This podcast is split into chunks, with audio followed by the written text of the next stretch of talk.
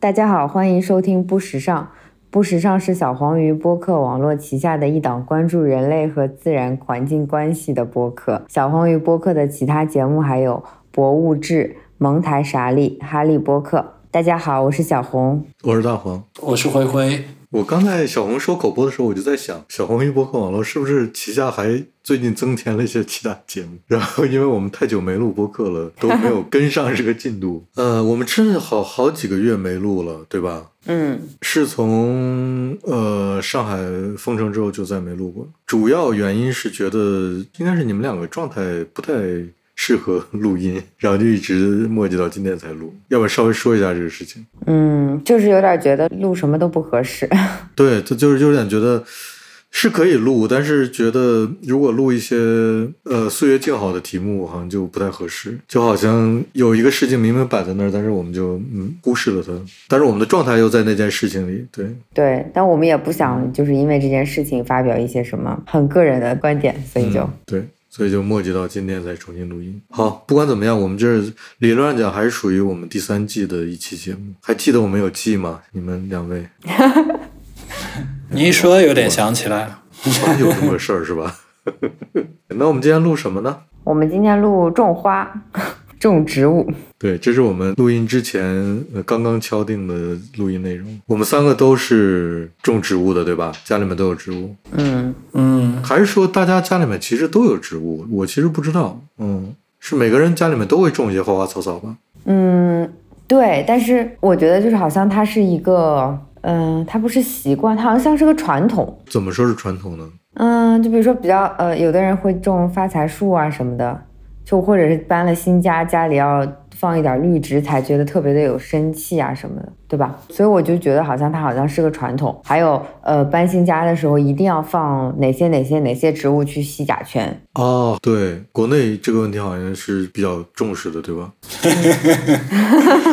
是对啊。然后很多人并不是真的喜欢植物，并且知道怎么去养护植物。我就记得以前，嗯，好像。我爸去买植物的时候，卖植物的人会跟他说：“这个花你就一个星期浇几次水就可以了。”嗯，但实际上你你不能这样浇水。因为你每一个环境下，它的湿度啊，它的阳光啊，什么每个季节都不一样。但是大家就用一种很标准化的维度，就很粗暴的标准来做这件事。对，然后呢，买回去植物的人，大多数人可能也不研究，就反正就这样，就好像它是一个一定要做的事情。所以小红，你是会研究怎么给植物浇水和照顾植物的，是吧？嗯，我以前好像也是受这种传统的影响，比如说会在办公桌上或者哪里，就是一定要放一个植物。但以前从来不研究，他经常把植物养死，就是完全没有任何的常识。后来就有了自己的房子之后，就觉得不能再这样了。就你要养它，你又不好好养它，其实跟养宠物是一样的，就是你你家里养了宠物，结果你又不知道怎么去关心它，或者是怎么去让它健康的成长，这肯定是不对的嘛。嗯，然后我就开始慢慢的研究，中间也走了很多的。弯路，现在大概才知道，就是植物的整个大的逻辑是什么样的。嗯，所以我们要不要先说一下我们三个人养植物的环境和大概家里面都有些什么植物，有多少株植物吧？首先，我家里面有个新情况，就是我家里面突然有了阳台。本来我家里面是没有阳台的，就我这是个老房子嘛，我是个老的那种三层小楼的一层。但是我这个楼因为呃是在山坡上，所以我下面还有地下一层。地下一层在山坡的低的那一层，它其实在我下面就是一层，但是在我背后山坡高的那一侧，地下那层就直接在地下了。所以等于是说我是可能有有可能有阳台的。今年呢，我的房屋管理公司就给我安了阳台，所以我现在有了阳台，在阳台上有七八株植物。呃，这是我的算是室内的这部分。在没有阳台之前，我的植物是放在室内。跟跟我住在一起的，然后我还有个院子，我这个院子里面有一些原生植物，就是本来就在这个自然环境中的，除了那个铺地之外的那一块土地，大概有个十几平方米是有植物的。我大概有这两块跟植物家里面跟植物有关的地方，嗯，然后灰灰。我就有一个阳台，呃，大多数放在阳台上，还有一些放在房间里面，就靠近阳台的地方。嗯，一共有多少？一二，我现在就看得到它们，一二三四五六七八九九盆。那你也不熟，嗯，对。对，真的不少。大家，我们我觉得我们都属于家里面植物挺多的人。小红呢？关键是刚才录节目之前说，要不今天录录种花这件事儿，然后大家都说，嗯，好像没什么好说的。对对，这个特别搞。你知道我这个话题我是想过的，但是没有提明确提出来，因为我不知道你们要不要聊。然后我刚才就想，那既然另外两个题目可能需要准备，那要不就今天就聊这个。然后你们两个的反应都是啊，植物跟我有什么关系？没有关系，就是不好意思聊。好好好，那小红你说一下你的情况吧。嗯，我我家因为有一个比较大的阳台，所以我阳台上就会有很多植物，有那种比较大型的，也会有小小盆的。屋里呢，现在有一个，就是一两个水培的植物，其他的话基本上是嗯不放的，因为之前植物最早的时候，因为它起到一定的装饰性作用嘛，就会把它放在屋里。后来发现就是屋里完全不适合养植物，所以就全部都出去了。那只有我在冬天的时候，特别特别冷的时候，才会把它们拿进来一段时间。但是这几天好像有点太热了，所以我又在想说，要不要把一些东西拿进来？嗯，然后数量。呃，稍微有一点，稍微有点多，我看一下啊，一盆，一盆，两盆，三盆，四盆，五六七八九十十十二十二三盆吧。好，所以我们已经可以开花店了，我们几个人站在一起。但是我有好几盆是养的不怎么好，或者他们经历过大病，然后又开始慢慢的复苏的那种状态。非常健康的，其实就只有呃一只有一半吧，有一半都都不是特别特别健康。那我们要不要就从植物生病这个事情说起呢？那行啊，那那我先说了。本来因为我我不我不太敢敢聊这个节目，因为我觉得我对植物真的很无知。但是我希望自己是一个很懂照顾植物的人，所以我在慢慢的学习。比如我养死过大概五六盆文竹，文竹一般来说是很好养的植物，但是我不不停的把它们养死。最近这盆也是从快死的，我又把它救活了，现在长得还还不错。那我慢慢的大概知道了它。要什么样的环境，要多少水，要怎么样的光照？嗯，就是文竹上，我可能取得了一点小进步，在死掉了五五五盆之后，其他的还有一些我我还摸不清楚。比如说，我有一个养的特别久、特别久的鹿角蕨，可能有七八年了，就之前我也没怎么管它，它但它就越长越大，越长越大，越长越好。我买的那个花店，那个老板都说他自己养这个养不好，我莫名其妙养的特别好。但那个时候我其他植物其实也养死过很多。那后来我把它分盆了，那个那个东西太大了，分了两盆之后，它就一蹶不振了。虽然它没有死，但是 把它们分开来之后，它就它就不像以前那么生机勃勃了。我也没有把它恢复到以前的那个状态。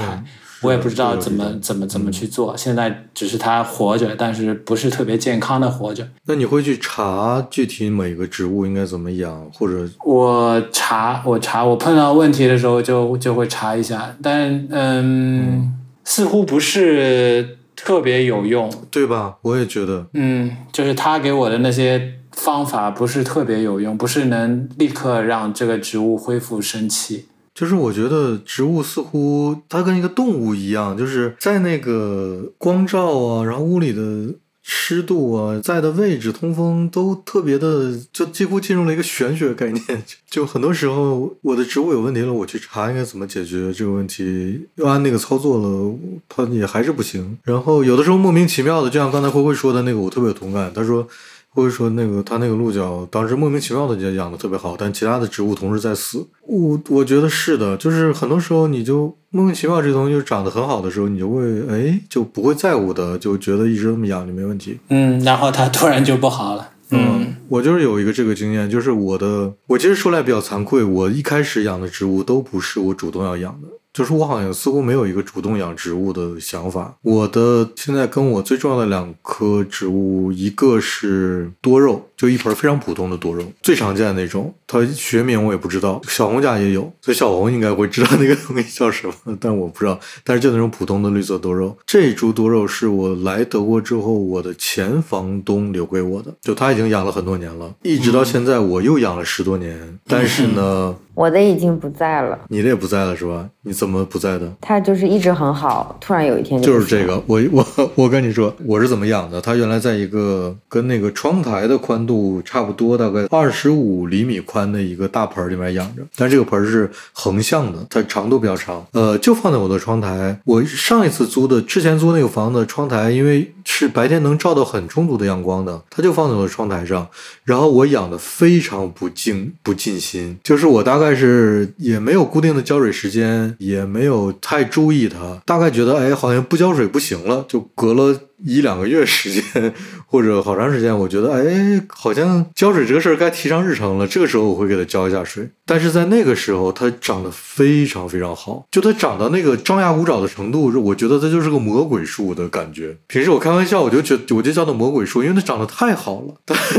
然后等等到我搬到现在这个地方，给他换了一个特别好的盆儿，就是我我精心给他选了一个挺大的盆儿。他一开始也是长得特别好，呃，我还稍微认真的给他调整了一下浇水的时间，就是好像浇水的频率稍微多了一点点，不像之前，我觉得它是不是快干死了，再不浇水就不行了。大夏天的时候我再给它浇一点水，结果从去年开始有一段时间，它突然开始变得不好了，就非常突然的，开始表面有一些霉斑。然后我后来查了一下，我觉得应该是我浇水浇多了，呃，然后开始呃烂根儿，有一些就是因为它已经长得非常大了，又移出来了好几株。那个时候大概一共它分别长在三个盆儿里面。因为它很好移嘛，就是很好移，而且它那个叶子掉了之后，呃，我是随便找一个地方往那土里一插，它过一段时间就长出来了，就是这种态势的。突然有一段时间，所有的都开始出问题，就是三个盆里的这个多肉同时开始出问题。但是它们三个因为长得就是环境是一样的，虽然分了三个盆，但是都在同一个位置的上中下大概这样一个空间里面待着，同时开始出出问题，我就开始尝试着救他们，就是先把烂的都选出来。呃，扔掉其他的能保护出起来的，我就保护起来。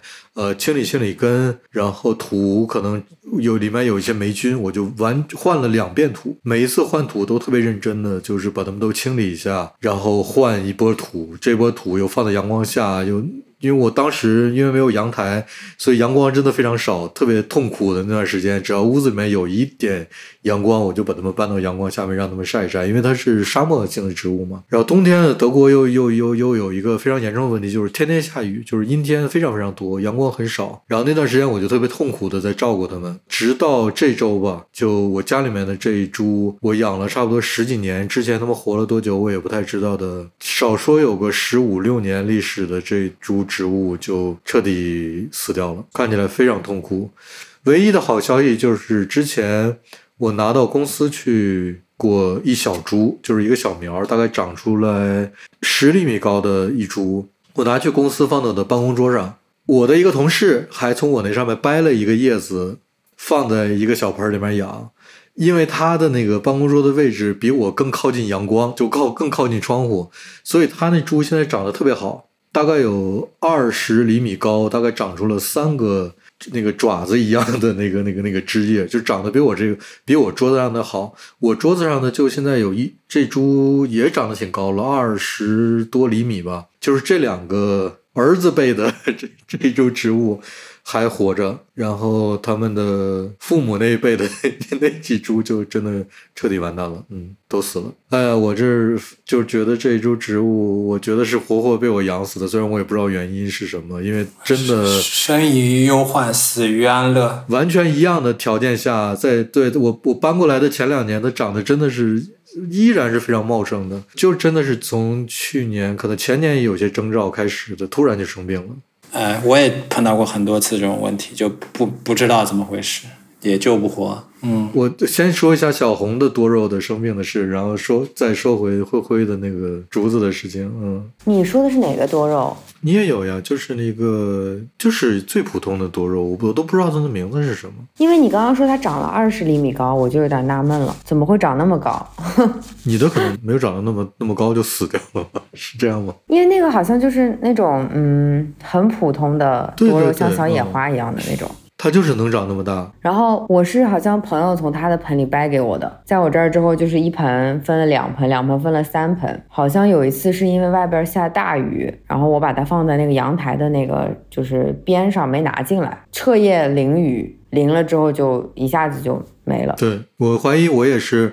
某一次我忘记我之前浇过水，然后我又浇了水，让它有太多水。对，多肉好像不能一直浇水。对，它是沙漠性的，不不需要那么多水的植物，所以浇多了水，导致它根儿就生了霉菌之后就没有。我之后虽然动了动了几次手术，但是没有给它彻底解决这个问题，最后还是完蛋了。嗯。然后多肉就是你不浇水也不行，浇多了也不行。但是呢，这个问题就恰恰是刚才灰灰说那句话。就是我之前完全没有在乎的在养它，它长得就巨好，就是一种我无法控制的野蛮生长的状态，所以我就完全没有想过说有一天它会出问题。嗯嗯，最后有一天它就有的时候说不好，就是一次可能不好，然后就不好了。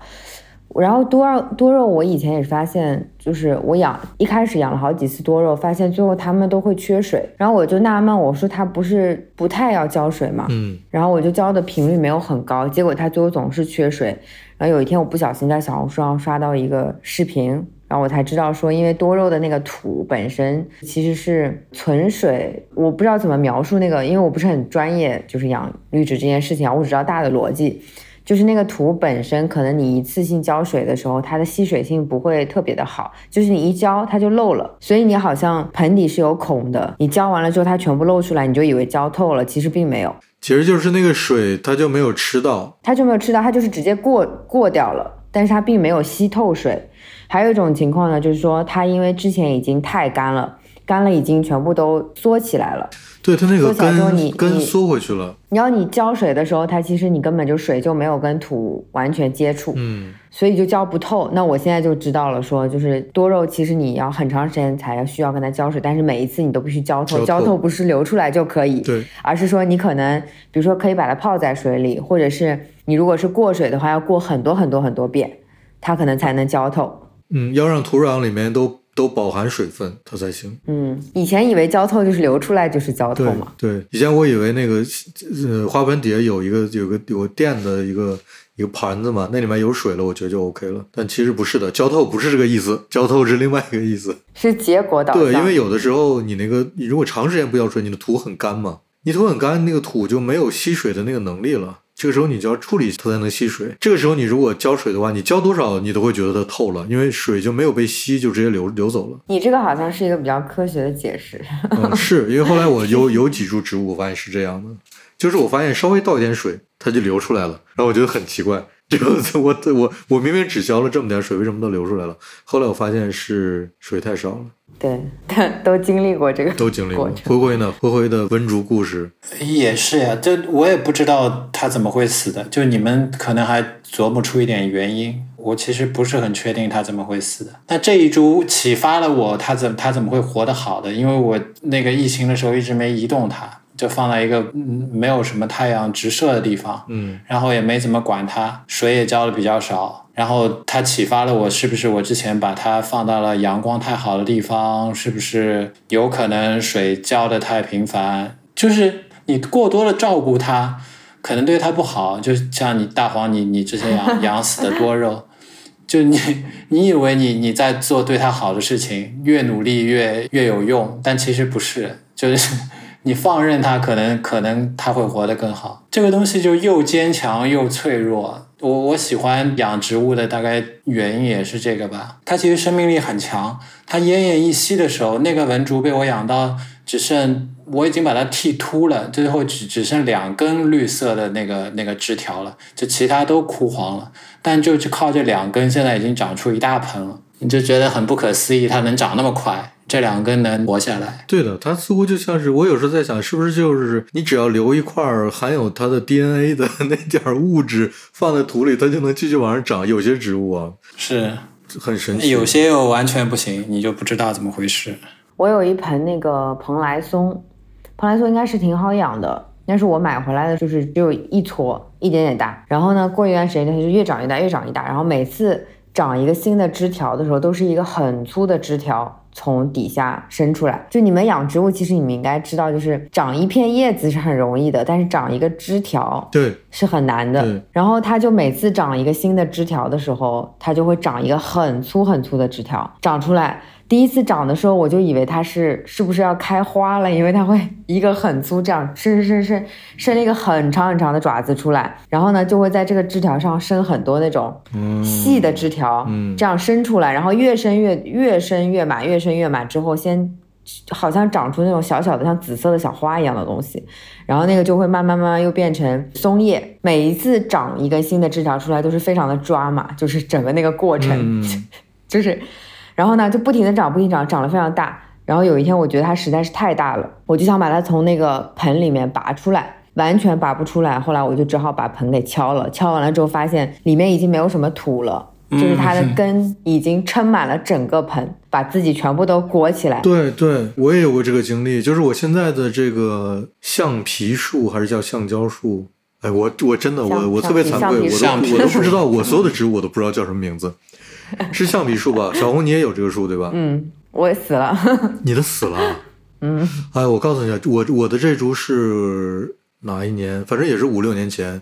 我的一个朋友他要搬家，他说这个树反正一个什么理由就是给我了。然后呢，我拿过来的时候它就四十厘米高，大概上面有七八个叶子。这个树现在加上盆儿大概有两米，在我家里面。哎呀，听众如果去看我们的 Instagram 的话，我我应该之前发过的图片里面有有这棵树，就长得特别特别高。然后我上一次要给它换盆儿，其实也就是今年的事情。它从那么小长得这么大，一直在一个固定的盆儿里面。你说我有多不用心这件事情？你可以想象那个盆儿有多小，就是因为它本来就四五十厘米高，不可能是个特别大的盆儿嘛。我今年给它换盆儿的时候，我就把它拿起来，准备把它从那个盆儿里拿出来的时候，我就发现，就是当时我就发现，哦，就就就是小红说那个情况，就它的根已经开始沿着那个盆的底部一圈一圈的围绕，围绕着长，把这盆里面的土全都顶起来了，就是整个这个盆里的土表面上升了。上升是因为它下面已经都长出了根，把这个整个的土给托起来了。然后这个根还会顺着那个盆底的一个洞长出来，长出来之后，盆外面底下不是有个盘儿吗？它长出来之后，就沿着那个盘儿继续螺旋的长，就长了一圈又一圈的根。当时我我看到都 都吓坏了，我觉得我我我要是再不给这个树移盆儿的话，我觉得我就特我就我就特别对不起它了。然后我就是因为它那个根会把着那个盆儿的结构长，所以很多根都和那个盆儿连在了一起，很难给它起下来。我还是剪掉了几个根，最后想方设法把它拿出来的。现在我把它移到了一个特别深的又特别大的一个盆儿里面，现在放在阳台上，我觉得它应该还挺开心的。嗯，它应该会继续长，长得挺大的。小红怎么会把这样一株 这么好养的植物，对于我来说是挺好养的植物养死的？咋回事？因为那个是我比较早期养的，我都不知道它是怎么怎么死的，就是慢慢的就不行了。它症状是什么？嗯，就是慢慢的越来越干，越来越干，然后也不长新叶子了，那就是发黄了之后叶子都掉了，就就没有生命迹象了，是吗？都没有那么明显，就是慢慢慢慢的不行了。不是说一片叶子它消耗了，它变黄了掉了，而是说整体的叶子都慢慢的没有就是什么生机了，然后突然有一天就开始一碰掉了这片，一碰掉了那片，然后慢慢就掉光了。那你也没有试着说继续养它，看能不能再长出叶子来，是吗？你觉得当时那个情况就是它是慢可能，它是慢性的，对，它是慢性的，不是说就我觉得它生病了或者生虫了什么的，就是慢性的。等我发现的时候，它已经整个那个枝条就已经不太行了，水也浇不进去了。它的学名叫什么？不知道，不叫橡皮树吗？我我是管它叫我是管它叫橡皮树，是因为它的叶子，如果你不小心把它碰断了之后，就碰出一个裂痕了之后，里面会流出像白色橡胶一样的东西。白色的。对，我现在还有一盆小的，你还有一盆小，那你好好养呀。我那个小的是我之前好像有，是不是跟你们说过，就是 MUJI 的那个植物，它是养在那个海绵里的，所以我现在这个橡皮树是养在海绵里的，相当于是半水培，所以不太容易挂。它特别神奇的两个点，就是它会自己分配自己的水分。就比如说我挺长时间忘记给它浇水，它会有几片叶子选择性的发黄，然后脱落。这个时候我就会特别紧张啊，那肯定是我没浇水。然后一想，是确实挺长时间没浇水。然后就是你如果给它浇水浇的比较好，然后它那段时间长得又比较好，又是它的生长期的话，它叶里面会长叶子，那个声音你都能听到。哈，哦，那么神奇。可能我不知道，可能是我养的比较大吧。就是你能听到那个叶子，它长出来的新叶子特别嫩嘛，然后那个叶子是从卷曲状态直接慢慢。慢慢慢慢慢慢慢慢卷开，变成一个叶子的。它卷曲的时候，外面包着一层保护性的一层膜，膨胀的时候，那个膜会掉下来，就那个声音我会听到。然后它那个特别嫩的叶子在张开的过程中，叶子之间会摩擦，摩擦，因为它特别嫩嘛，就会有那个摩擦那个声音，就是噗噗的那个声音。晚上是会听到的，我听到过几次，我觉得挺神奇的，就感觉自己真的养了个活的东西。你看我给你们发的，我在微信群里面给你们发了我的蓬莱松，我不是刚刚想跟你们讲他们。每次长一根枝条都非常的抓马，非常的戏剧性，就每次都这样。我等会儿可以发在那个呃 Instagram 给大家看。那也是很有意思哎，我没看到过它这个样子，是很夸张，就是场面很大。后来我嗯，那它。它这个都发育好了吗？后面那些枝条都长出大叶子。对，你看我上面给你们发的，就是它是一个过程，它从一根小的那个，然后到后面慢慢慢慢，啊是，一开始像开花了，后来就变成这个绿叶子，很好玩。这个我后来分了呃一支给朋友，然后分的时候还是把根切了一块出来的，然后切完了之后，相当于就是一人一半嘛。我那半之后，它就很快就恢复好了，又长了很多新的出来，它那个就没有活下来，就死了。但是很有意思的事情是，它那个死了，但是已经到现在一年了，它就一直没有去处理它，那个所有的松枝就变成了那种金黄色的，也没有掉，一直维持到现在，所以现在像一个永久的盆景啊。你这么说倒是，呃，我屋子里面不太会买鲜花，但是我比如说每年过生日的时候，公司给每个员工每个人过生日的时候都会送一盆鲜花。然后那个鲜花，我在公司种了几天之后，我就会拿回家，慢慢让它风干，变成干花，然后放在花盆里面。这个过程也挺有意思的，因为有的花是变成干花了之后，它那个形态还会维持原来的状态，完全不变。但是有的就叶子就会掉，掉了它就存不住，可能最后就剩那几根干的杆子，反正也挺好看的。每年因为送每年送的花都不一样，所以每个花的情况都不一样。但最后我家里面就攒了很多干花，有点像小红说的那个那个植物，嗯，最后叶子都变成金黄，但就把维持原来那个状态。嗯，很有意思啊，因为我我这里就是。正常在养的这一盆，它如果说有一只开始老化了之后，它就会慢慢的所有的松枝都会掉了。但是反而它那个明明已经死了，但是它松枝就不掉了，只是变了颜色，好像就是它停止生长了，它也停止掉落了。你那个是一个生长自然自然而然的过程，就是它的它会有呃选择性的掉一些叶子，为了维持自己的生长也好，或者怎么样也好。比如有的时候植物它那个主的那根茎，它要外面要有那个糙的皮出来嘛，它下面的那些小茎就会就在这个时候被它舍弃掉，它会自己掉下来，这个可能就是它的一种掉叶子的方式。但是但是你那个朋友那株可能它就自己完全收缩了，进入了完全一个死亡的状态，可能就跟这个自然的过程不一样了。灰灰那边还有什么补充的有意思的，跟自己的植物有意思的事情？嗯，就你刚才说的那个，你你能听到它晚上生长的声音？呃，我我现在就像像夏天嘛，它的生长旺季嘛，我会经常去看那个龟背竹的叶子的每天的变化。它也是跟你的那个橡皮树一样，就是一开始是一个卷，然后慢慢展开的，然后每天都会有不一样。有的展开的叶子已经有有开背了，有些展开的叶子就是一整片，呃，颜色也跟旁边的那些。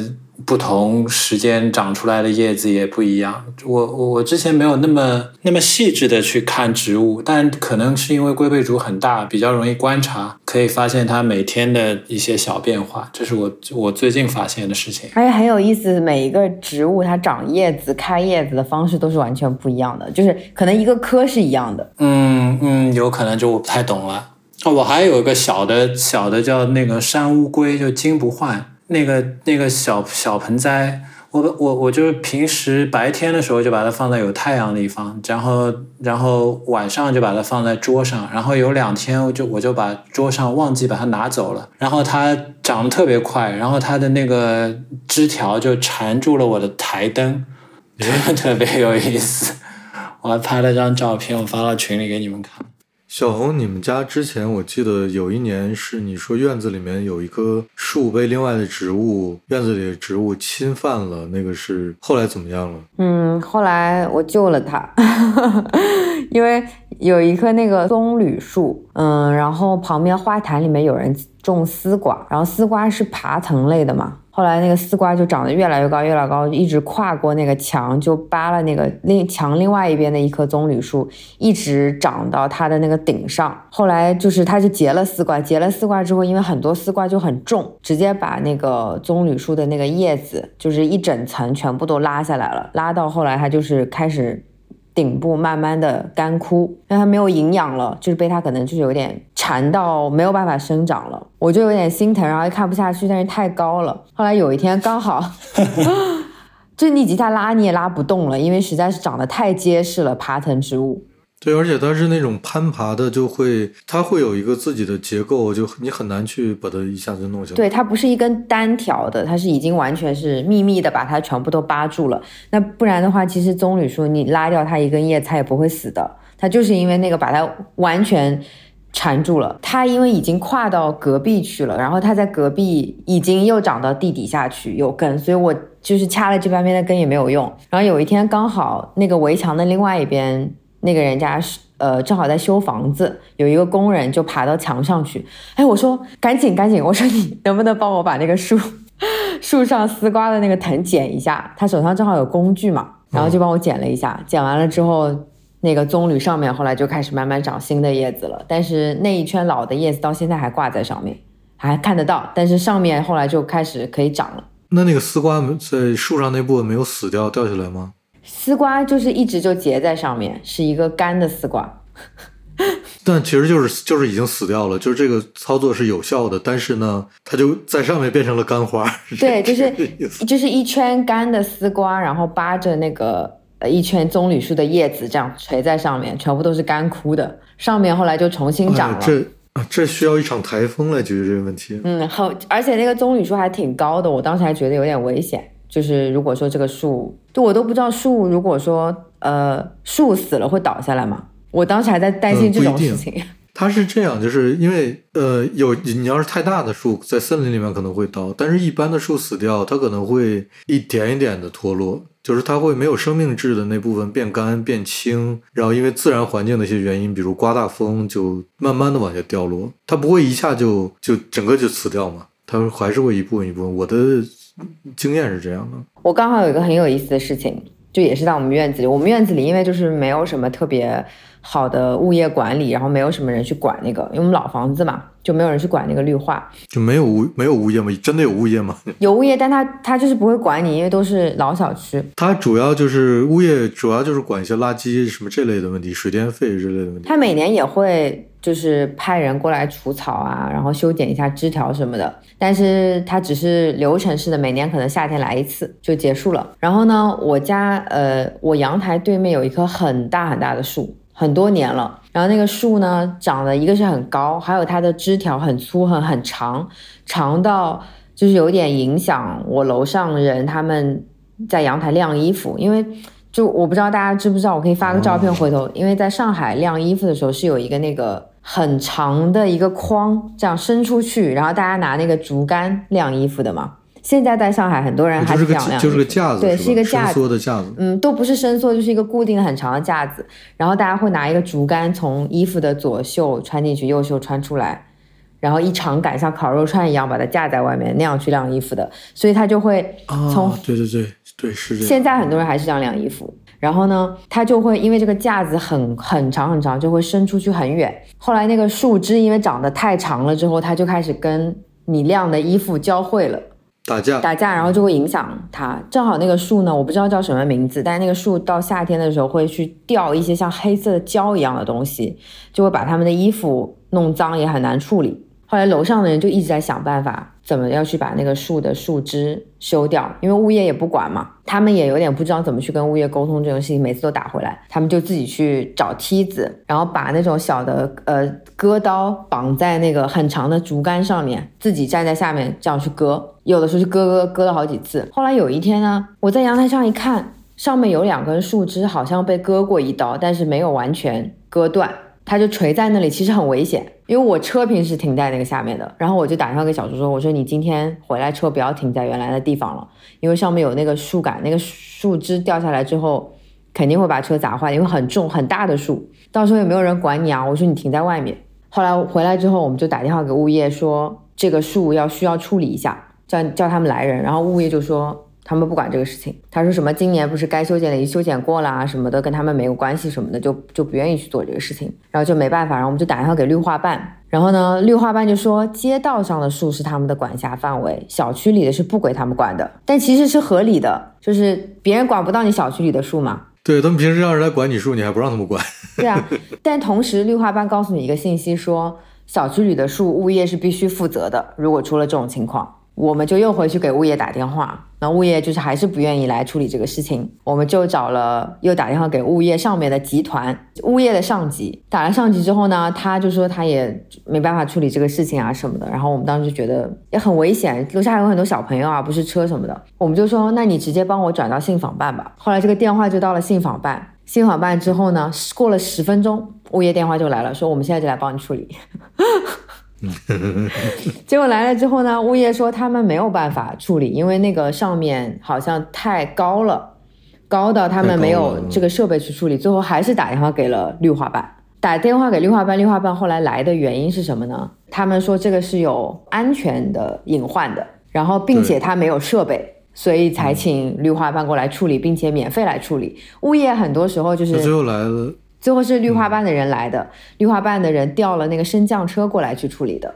但是他处理他来了之后呢，他就上去，上去他就把那个断了一半的那个树砍掉。哦，这个之前还有个小插曲，他上去之前他来看了一眼，说这个我们不能帮你处理，因为这个不是自然的，这个好像是你们人为的。就是绿化办他觉得，如果今天是刮台风。出了这个问题，这个就是他们应该处理的事情。但是好像这个是人为的，是你们自己小区做的事情。现在让我来给你们擦屁股，大概是这个意思。然后物业的人就说：“那现在你也搞不清楚了，到底是人为的还是刮台风？你来都来了，你就把它处理掉。”然后就哄他们去处理，他们就上去了。上去他就把那个有问题的那两个断了一半的树枝给割掉了。那其他的树枝呢？很楼上的人都希望他去割呀，但那个不是他的工作了。他说：“那个就我我就不割了。”但是呢，他人他升降车已经来了，他人已经在上面了。然后就所有的楼上的邻居就在底下给他们买水、买什么什么的，然后就是哄他们说能不能帮我们再多来两下。最后就把整个树都砍光了。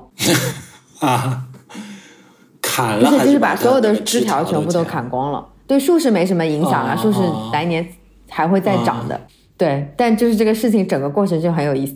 然后呢，上面邻居有的人就他们就跟绿化办的人说说，哎呦这个树烦死了，说每年都是都会长，今天你把它砍掉，顶多也就撑两年，它又会长出来什么的，能不能这个树就直接把它处理的？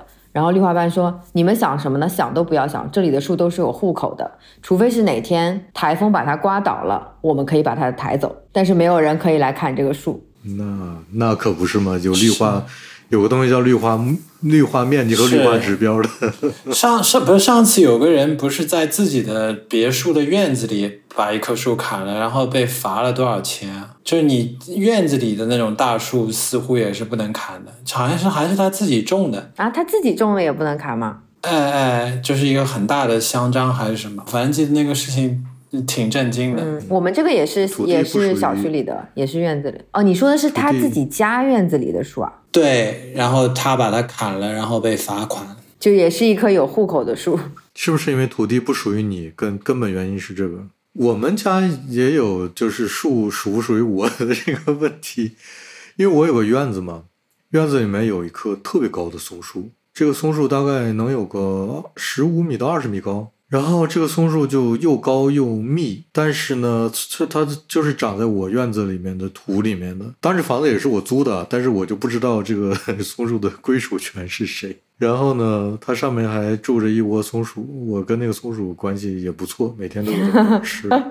这个树呢，冬天的时候它会有的时候因为太重了嘛，它会长一些新的呃松针出来，然后也会掉一些，自然而然掉一些，可能起风了就会掉一些枝桠下来。稍微大一点的冬天，呃，圣诞节的时候，有时候我会拿过来当圣诞树，就是那个小枝。嗯然后去年我记得应该是去年吧，这个新冠期间这个时间感都是乱的。去年刮了一次特别大的风，就是有点像台风那种感觉，但这肯定我这不会刮台风嘛，但程度是那样的。呃，整个城里面大概三分之一的树，要么就是有一半的树树枝树杈都掉了，要么是整个树被连根拔起。呃，市中心有几棵挺重要的景观树都是被连根拔起，然后连整个就倒了，就到了这个程度。然后我这棵树，因为它是夹在两个楼之间，可能受损稍微小一点，它大概是有三分之一的树冠的部分整个就掉了。呃，惨的是它就直接掉到我的院子里，所以那天早上。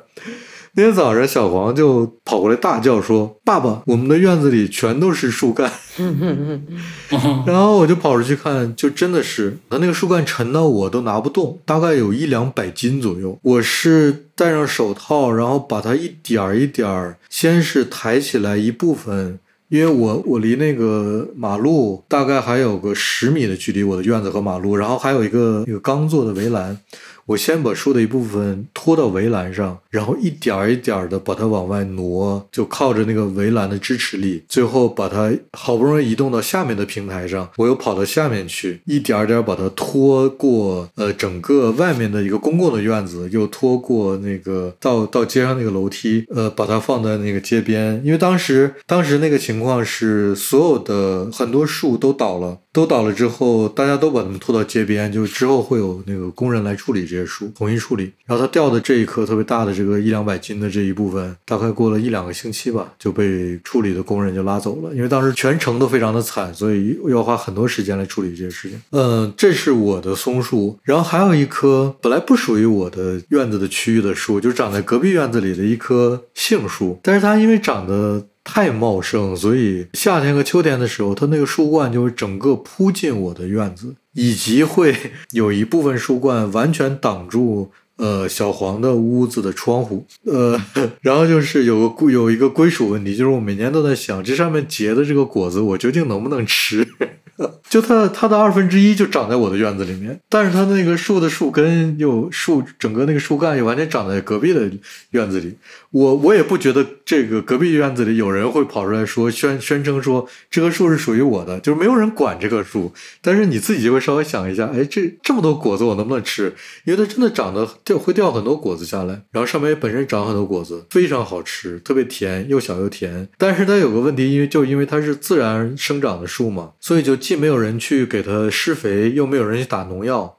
所以几乎每一个果子上面都有被某一种虫子啃过的印印记在上面，就每个都像是残疾小果一样，特别有意思。就虫子可能吃了两口之后，它会继续长嘛，然后它吃那个部分就就会最后它长成一个比较大的果实的时候，它那个被吃过的部分就会长成树干那样的一个老皮的那个样子。所以每个每个小果长得不太一样。呃，但是吃起来都没问题，就就很有意思那么一棵树。呃，然后它挡住我的窗户，我也确实没什么办法。我差不多在当它最茂密，然后果子也掉的差不多的时候，我会稍微给它修剪一下。修剪也很麻烦，因为我够不到那个部分，我给它稍微拉过来，然后稍微剪一下枝，给小黄那个屋子窗户稍微透一透气。但是第二年又会重新长出来，每年周而复始的，就都会这样。那长得实在是太茂密了。然后我院子里还有几棵我刚搬过来的时候都完全不存在的树，就这几年长出来的，也长得非常非常的猛。我我我每年清理院子的时候，我都不得不把它都捡回一个比较比较我能够容忍的状态。但第二年它又会完全的长，又重新长出长出来，又长长得那么大。这是我院子里面的植物，我都会每年都和它们对抗一下。然后院子里面有很多的野草。野草就你如果不管它们的话，它们就会漫无目的的生长。呃，你就只能去把它那个连根铲除，然后让其他的一些稍微比较，哎呀，但是这么说又有点不太好。就是我在我这里我会给植物分个三六九等，就比如说，我特别希望我的院子里那个土上本身就长了大概三分之一的面积有地一，我很喜欢让它都长上第一，所以我每年就会很努力的去尝试把野草去除的干净一点，让第一能够长得 长得好一点。对，然后还有那种什么，呃，汤婆婆，汤婆婆你们知道什么？不知道。蒲公英叫汤婆婆，在日语里面叫汤婆婆，有很多汤婆婆会长。汤婆婆对不是那热水袋吗？日语里面蒲公英就叫汤婆婆，汤婆子，汤婆子，对 我我会我会希望它汤汤婆子长得好一点，就会努力的维持它的生长。然后其他的有一些我不太待见的院子里面乱胡乱长，也没有经过我允许就在那长得乱七八糟的树，我就会给它们剪一剪，或者我就拔一拔，杂草我就会除一除，大概就是这样。反正也我觉得也挺势利的，因为本来我觉得德国的这种。归属地很不确定的一些城市里面的一些土地，他们都会让这些植物乱长，就完全不管它们。我过我，但是同时也也可能是人手不够，就完全没能力管它们的一个状态，就是会乱长，就是有点放肆的生长的一个感觉。嗯，但是我还会稍微收拾一下我的院子。那你工作量挺大的，你是挺大的，所以每年可能就搞个一次或者两次这样，工作量真的很大。也令我们羡慕啊，有一个院子。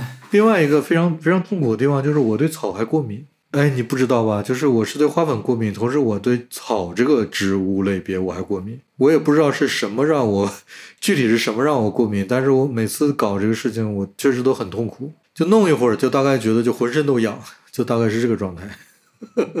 哎呀，所以每年我因为花粉过敏的原因，所以就对绝大多数的树都是敬而远之的，就大概保持一个距离就好了。当然，我其实也不是对树本身过敏，还是对它们花粉过敏。这两年会是非常困扰我的一个问题，就特别特别的严重。现在还没找到解决办法，我准备今年秋天看要不要去打一个脱敏针之类的，就已经困扰到我的生活自理问题了，就到了这个程度啊。嗯，是呀，是很难受。上海就梧桐树掉毛的季节，真的那几个月特别特别难过，嗯，你不是就像说沙尘暴一样对你不是说是你搬到这个房子，主要就你就不是主要，就是其中有一个原因，就是因为梧桐树嘛。嗯，呃，就这条路有很大的梧桐树，应该都是六七十年以上树龄的那种梧桐树吧。反正那条路也很窄，然后夏天的时候，基本上他们就树冠都都连起来，就把整个天基本上都盖掉。嗯，然后你黄昏的时候或者白那个清晨的时候，那光线就透过树荫，就是有丁达尔现象嘛，就就就特别特别妙。我以前就是上班骑车回家的时候，就骑过赵家浜路，就到这这段路的时候，就感觉像来了另一个世界，完全不一样，就特别治愈。骑车过这条路的时候，然后他们还会在就房子的就墙壁上也会有树影嘛，哎，梧桐树也会有声音，就是它会脱皮，每年。就脱皮的时候，那个老皮会裂开，然后有会有那种爆裂的声音，有时候你会听到，还有那些树皮掉下来的声音。就它在脱皮的时候，还有在嗯，它最有存在感的时候，其实是它掉毛的时候，大概就五月份的时候吧，大概就漫天的毛，这个时候真的很难受。你就会感觉这个树在在发情，就它特别狂躁的时候，它平时不声不响，你就那个时候你能感觉到它的生命力，它在疯狂的本身的那个疯狂的掉毛，散播它的种子。然后它虽然它都掉在柏油柏油路上被扫掉，但是它它在疯狂的散播它的种子。靠量取胜，嗯，啊、能吹到能吹到一片土上就能继续生长。嗯，是，我不过上海的小街有这些树的时候是挺舒服的，走起来。对，就盛夏的时候比较舒服。像现在这种天，它不掉毛了，就我跑步就特别舒服，就完全就这两天特别热嘛，就但是完全没有太阳，都是树荫。而且上海那些树好像有一种，就是很多树是人工种的嘛，对，就当年的行道树嘛，对，它会造成一种人工景观的那种感觉，那种气氛。它养了那么多年了，就就感觉非常好。就浦西和浦东的一个大区别就是这个，就浦东的树都特别小，因为它新开发的，就没有那么多的老树。就浦西，就市中心会有一些很老的梧桐啊、香樟啊什么的，然后这些路也不会被拓宽，就就很多人喜欢上海地方，大概也也也有这一部分的原因吧。德国是基本上是能保留，就比如说要开发城市的一部分，或者做一个新建筑的时候，哎，这个我比较发言权。我们那个拿到建筑项目的时候，前期就会有一个这个基地本身的树木的情况，然后我们会根据自己项目的情况，非常明确的标出哪些树要移走，或者有的就只能砍掉。哪些要保留保护下来，然后要给根留下多宽的距离？比如说我们的我们的那个地基就要做混凝土嘛，但是要跟那个根有一定的距离，所以有的时候那个线就会画得很清楚，就你不得不为了某一棵树，你要把你的房子的形状做一点改变。嗯，对，然后但是可能有的就是你你你要这棵树还在这，你这房子就没法盖了，所以它必须得就只能把它移走或者怎么样，会有些这样的情况。但你怎么限制它的根不会伤害到地基呢？因为我最近也在想这件事情，我我门口这个大树，你说根根会不会伤害到地基，对吧？就是我门口这个大树已经很明显顶到隔壁的房子了。哎，这个会有那个景观方面的呃，那跟我们的合作公司他们来判断这件事情。我们画图的时候，他们会给我们一个指标，比如说他要这棵树五米之内，就是以圆心位置，就是那树干的圆心位置五米之内不要给我做地基，就他会给我一个这样的东西，然后我就会把这个东西让出去。但这个五米是不是会考虑到树和？应该是他应该是就是考虑了树的那个树根和建筑之间的互相的一个共生共存的关系，才给我五米的这个距离。可能有的树就需要三米五，大概是这样。嗯，但是我上一个我这个方案应该是都是一种树，所以位置是和那个距离是一样的。嗯，我觉得他会有这种考虑的。但是那种城市里确实会有一些树，它因为年龄实在太大，会和一些建筑起冲突，确实会有这种情况。最常见的就是本来你铺好的砖的路面就被它它的根顶起来之类的，你就会再去重新考虑这个问题。有的时候会专门在路上给某一棵树设置一个安全岛，然后让这个。路拐一下弯儿，有这种情况，嗯，很少有就是新建的一条路边上，德我说是德国啊，很少有专门为了某些自然景观去种一些景观的树，基本都是呃，我开发一片区域，我会保留这个区域原来的树在这儿，然后可能极其偶尔的会移动一两棵树过来，景观树是很少的，所以德国，呃，你会觉得城市里面的大多数的房子。呃呃，自然环境和建筑之间是咬合的关系，就是他们是互相侵入的。就是我我我建了一个房子，我我侵入你你自然环境一点儿，过几年你长得壮了，你又侵入回来一点儿，然后两个人就咬在一起，大差不多是这样一个状态。呃，所以我刚才特意提了一句，就是说灰灰说的那种上海的情况，它是为了。为了绿化和景观，人工种的树，它会长成那样。在德国不会太不太会出出现这样一个情况，就是道路两边的树围成一个合拢了，然后围成一个那个阴凉的一个区域，没有没有这个情况。基本上就是步行街，可能有一条步行街，步行街中间某个地方突然有出现一棵大树，但是你不会觉得这个大树存在的，就它存在感没有那么强。只有当有一天这个城市里刮了那种大的风暴，这棵树就什么五十年一遇的那种风暴，这棵树倒了，你才意识到，哎，这儿有棵树。但是呢，呃，市政之在这发生这件事之前，确实给他专门设计了一个区域，就是来保护它的。但是它都还比较自然的在生长着，所以你一般往往会意识不到。比如说，我之前和朋友就讨论过。德国好像没有什么，就是我们在建房的时候不会去考虑绿化面积和绿化指标这样一个问题，因为好像无论如何都是够的。对，对，就可能就可能是另跟国内完全是另外一个情况。国内呃建新小区或规划一个新的区域的时候，绿化指标是个非常重要的问题，而且往往是一个非常难处理的问题。但是这边好像。可能我做的项目还不够大，就没遇到过，没有一个特别大的区域来给我处理这个这个这个事情，就会非常自然的，比如屋顶会做成绿化，屋顶会做成都是绿植的屋顶，就好像是这是个比较比较自然而然的一个结果，嗯，除非你做成破屋顶，你做成平屋顶，一般都会做成绿化，也比较好处理排水的问题，大概就是这样。你们两个是会主动买植物的，是吗？嗯，我我是。对啊，我其实是不太会主动买植物的，基本就是随遇而安。呃，命运交给我什么植物，我就养什么植物。呃，我会把它们养起来，但是不都不是我主动买的。嗯，挺好的。我有时候会因为盆而买植物，就是之前死了的植物，那个盆空着很难受，然后就为了盆而买。哎呀，花盆儿我还有，就我觉得挺好的几种花盆儿，是我挺喜欢的。小红也有，小红也有，灰灰我不知道，灰灰应该不哦，小红上次说的那个我我都我都买过，就那个塑料的仿仿成水泥的，很轻的那个，下面还有个蓄水，那个挺好的。。哎，不是，我俩好像说的不是一个。我现在用那个布花盆，是吗？哦，那你又升级了。你的布花盆是我是前两天让我帮你买的那个吗？对我觉得那个是最好用的。你给大家介绍一下，因为我我只是收到那个打开看了一下，我不知道那个东西要具体该怎么用。它就是一个布花盆，我来看一下它是什么材质的。就是我看它，它自己说自己是什么材质。它应该是个无机物吧？你解释一下无机物的概念是什么？无机物就是它不会被土轻易腐蚀的那种材质，就是不含碳元素的材质。我这么解释可以吗？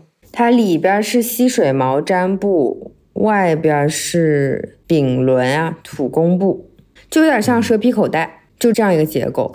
我记得好像我上一次在节目里说的时候还没有正儿八经的在用它，后来嗯用完了之后就觉得它是最好的花盆，非常的轻，嗯透水，但是你浇水浇多了之后它也不会流出来。我之前其实有点担心，说它因为非常的透气，它的结构都是。开放式结构都打开的嘛，我有点怕它就水就是会渗的到处都是，实际也不会。就是土也不会漏出来，水也不会漏出来，是吗？对，除非可能你真的是浇的太多太多水了，它才才会漏出来。它不像比如说你平时其他的花盆，如果底部的洞太大了的话，像我们比如说浇多肉，对吧？你一浇它就会整个就会渗出来。它其实不会，但它也不会像没有孔的花盆一样全部都捂在里边儿，就是介于两者之间的一种状态，不会这样哗哗哗流出来，但是嗯也不会闷着它，就很透气。关键是非常非常轻，嗯，我的一个疑虑就是土和水的问题。你这样说的话，我就解决了我的一个疑问，那还蛮好的。我非常非常喜欢这个盆，就是大力给大家推荐这个盆，好轻啊，而且是就是非常非常的轻，它就没有重量嘛，除了土之外，本身它就基本上可以理解为没有重量，嗯，可以这么理解因为。那个东这是个西袋子，可以这么理解，因为那东西带包装的那整个一个花盆，即使挺大的话，也就四五十克、一百克之内，我觉得。是，没什么重量，然后也挺好看的，有很多很多颜色，真的是用到现在非常喜欢的一个盆。你说？嗯，我有一个花盆挺喜欢的，但是我不知道，我怀疑它有点中看不中用。就是我之前那个 Instagram 的照片里也发过，就是它是圆筒型的，两个圆筒一，个沙漏沙漏形状的花盆。那个 Firm Living 那个对不对？啊，对对对，我都我都 忘记它牌子了。我我很喜欢这我的这个盆儿。你给我推荐过，后来你因为你跟我说它没有孔，对不对？底部。对我现在还在试着试着跟它互相之间，就我在熟悉它的习性，因为它确实没有孔，所以你都要特别小心的伺候它里面的植物。我每一个没有孔的花盆，最后都把植物养死了。不管你多小心，总有一天你会失手。你我现在橡皮树就长在里面，你呃呃呃，我有点担心。但是它如果养仙人掌的话，就会很好。嗯，仙人掌也不行，也容易烂根呀。嗯，就浇的非常少嘛，水。嗯，我觉得我觉得多肉啊这种仙人掌什么的不太适合没有孔的盆，就更不能用没孔的盆。是吗？那我再想一想，因为它官方的图片给的就是养了好多仙人掌。嗯，图片归图片。对，这个倒是，就是我们一开始说的，不能按照说明书来养植物，还是要自己摸索。对，花盆的那个底部的洞，或者像我这个直接就是布花盆，它透水嘛，这种就真的很重要，非常重要。我和这个盆儿还在磨合，但是对我来说，我个人还是真的非常喜欢这个盆儿，真的很好看。哎，上次你还推荐过给我一个盆，记得吗？是金属的网格，对，但是那个不是花盆儿，只不过你可以拿来种花。它是一个收纳篮一样的，然后是金属的网格型的，就有点像一个脏衣篓。我就是拿它当脏衣篓。然后你，如果你拿它种花的话，它它里边有卖那个一个无纺布一样的那个材质的一个套，你也可以自己做，嗯，如果你动手能力强的话。其实就是一个开放式结构的一块布嘛，垫在里边就行了。就其实如果你你这个布花盆形状合合适的话，我直接放进去就可以了。只不过它俩形状不太不太能够贴合到一起。你这是圆筒状的，那个是上面开口大下面开口小的一个桶。嗯，这个花盆跟我刚刚推荐的那个 backsack 那个花盆其实两个两个逻辑是一样的，就是把它直接养在布里是很合理的。因为我一开始嗯在市面上去找那个布花花盆套的时候，他们就真的是花盆套，我觉得是很不合理的。你里边有一个花盆，你花盆套是什么意思？是套在外面吗？对，就是有的时候为了好看，会去装饰那个花盆，很多花盆套卖的，就是在花盆外边再套一个套，还有皮的呢。这什么东西？但是这个花盆套呢，合理的方向应该是不做底的，我觉得直接套在周围这一圈，我觉得是很合理的。但是外边的花盆套是整个兜底的，是一个完整的结构，所以你里边你里边还得换个放个托盘吧。如果你不放托盘，你那个水就会直接污在花盆套里。像这种什么皮的花盆套啊，针织的、编织的这种花盆套根本就不合理。那你里边要是即使放了托盘，如果说万一你水浇的特别多，它漏出来了呢，也没有办法处理。所以花盆套是我觉得一个非常非常不合理的设计，就是完全、嗯完全不合理。支持，嗯，加一，嗯，然后我一开始看见这个 backsack 这个布花盆的时候，我一开始以为它是个花盆套，后来发现它是花盆，不是花盆套，我才买它的。然后我说一下那个，嗯，我还想说一下灰灰现在用的那个花盆，说之前因为也是我是我推荐的是吧？我现在自己不用了？就是它它它不是有一个那个储水的部分嘛？它单独做了一个像就是网格一样的，然后那个水流下去，但是不太会流出来，会先停留在那个中间那个储水的区域，对吧？嗯，然后一般我种花的时候，不是会在底下放那种比较透气的石头嘛，就是会先垫底，然后不会直接放土。我之前用了这个花盆的时候呢，我就在底下铺了一层那个石头，透气的石头。结果因为一直浇水浇水之后，那个石头就是有点化了，化了之后就把那个孔全部都堵住了。化了是什么意思？石头怎么会化？就是有一种石头，就是化成泥了。因为我说那个石头是那种空心的石头，是专门用来垫花盆底的，啊，很轻很轻的，不是不是那种石头，它只是它只是长得像石头，但实际上不是不是。我不记得那个名字了，就是有点像有点空心的，然后呃非常那我轻的那种是什么那一个材质，嗯然后很多人会把它混在土里面，这样可以就是让它更透气，或者是垫在花盆底棕色的是吗？嗯，也是石头的颜色，我现在想不起来那个叫什么名字了。我就是因为垫了那个东西，然后那个因为一直浇水，一直浇水，它化化了之后，那些就直接把底部的那个孔全部都堵住了，水就流不下去。后来就把根给泡坏了，以后我就不用这个花盆了。这个盆其实不用 对呀、垫石头，但是就是你心里面就觉得有点，嗯，这个盆有点问题。我我我喜欢它的就是我如果就是如果出去什么的时间比较长，我就会把那个塞子塞起来，让它底下储点水。就我一般用的时候，其实是我把那个塞子拔掉的，因为我不确定我浇水浇浇多少，是不是我会浇太多，它整个土都泡在水里面，对它不好。就我一般浇还是当它一般的花盆用，就我把下面那个储水的塞子会拔掉。嗯，嗯，我就是拔掉了，然后那个水也不出来，后来我就发现有问题了。你这个产品功能被你被你搞坏了。是，我觉得正常那种陶土盆也挺好的。我用的最多的就是、对，因为陶土盆它浇它还是有点透水性的，所以就对透气，但它那个颜色，保温它那个颜色会发生变化。我用的那个叫蒂罗马的，你你们知道吗？嗯我也我也有用这个牌子的陶土盆，就做旧的那种，挺好。蒂罗马好像不太会变色，我用的牌子你们肯定没听说过，因为我都不记得，就是在建材市场买的那种花盆儿。我现在特别烦那种混凝土的花盆儿，啊，对，那个不透气。又重又不透气，嗯嗯，特别特别重。嗯是的嗯然后是就是反正木头的呀，然后这种编织的呀，我觉得都蛮好的。木头的花盆，但是有啊有啊，还有木头的花盆啊。就是它可能也不算是花盆，就是我见过很多树都是种在呃木头木头的那个围木箱里，对木箱里面，嗯嗯，就它还是会稍微有透一点气，就是那个气不是真的气，就是透气的那个形容词那个透气的感觉。但是它不会发霉吗？这个我就不知道，我只是看到过很多理理论上好像它是会发霉的，对不对？木头啊，但是有那种，但是有那种，就是我之前不是说，呃，我不知道忘记是哪什么节目里说过，就是我们斯嘉特每年有活动，就是叫做临时树木的活动，他会把树种在一个像小红刚才说的那种布袋子里，但是那个布袋子特别大，因为是种树的嘛。然后还有进水和出水的两个管道，那管道上面是有那个水龙头可以可以调节的，反正有点复杂的。然后这个和树一起，这个布袋子就会装到一个木箱子里面，这个木箱子会带，因为带轮子的，可以被车拉来拉去的，然后也可以人推着它在街上走。那每年就会临时的放在一街街边的一些位置，就是让你体验一下，你本来你这条街上没有树，现在给你几棵树是什么感觉？让你呼吁你要重视环境问题，大概是这样。那那个箱子也挺有意思的，嗯，但是确实确实像小红说的，它没有像小红担心的一样，因为它没有直接土壤和木头接触，确实不会发霉的，中间隔了一层。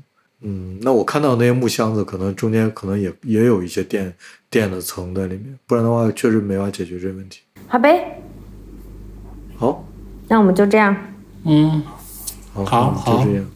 拜，突然结，突然非常生硬的结束。嗯 大家晚安，嗯拜大家拜拜拜。嗯拜拜。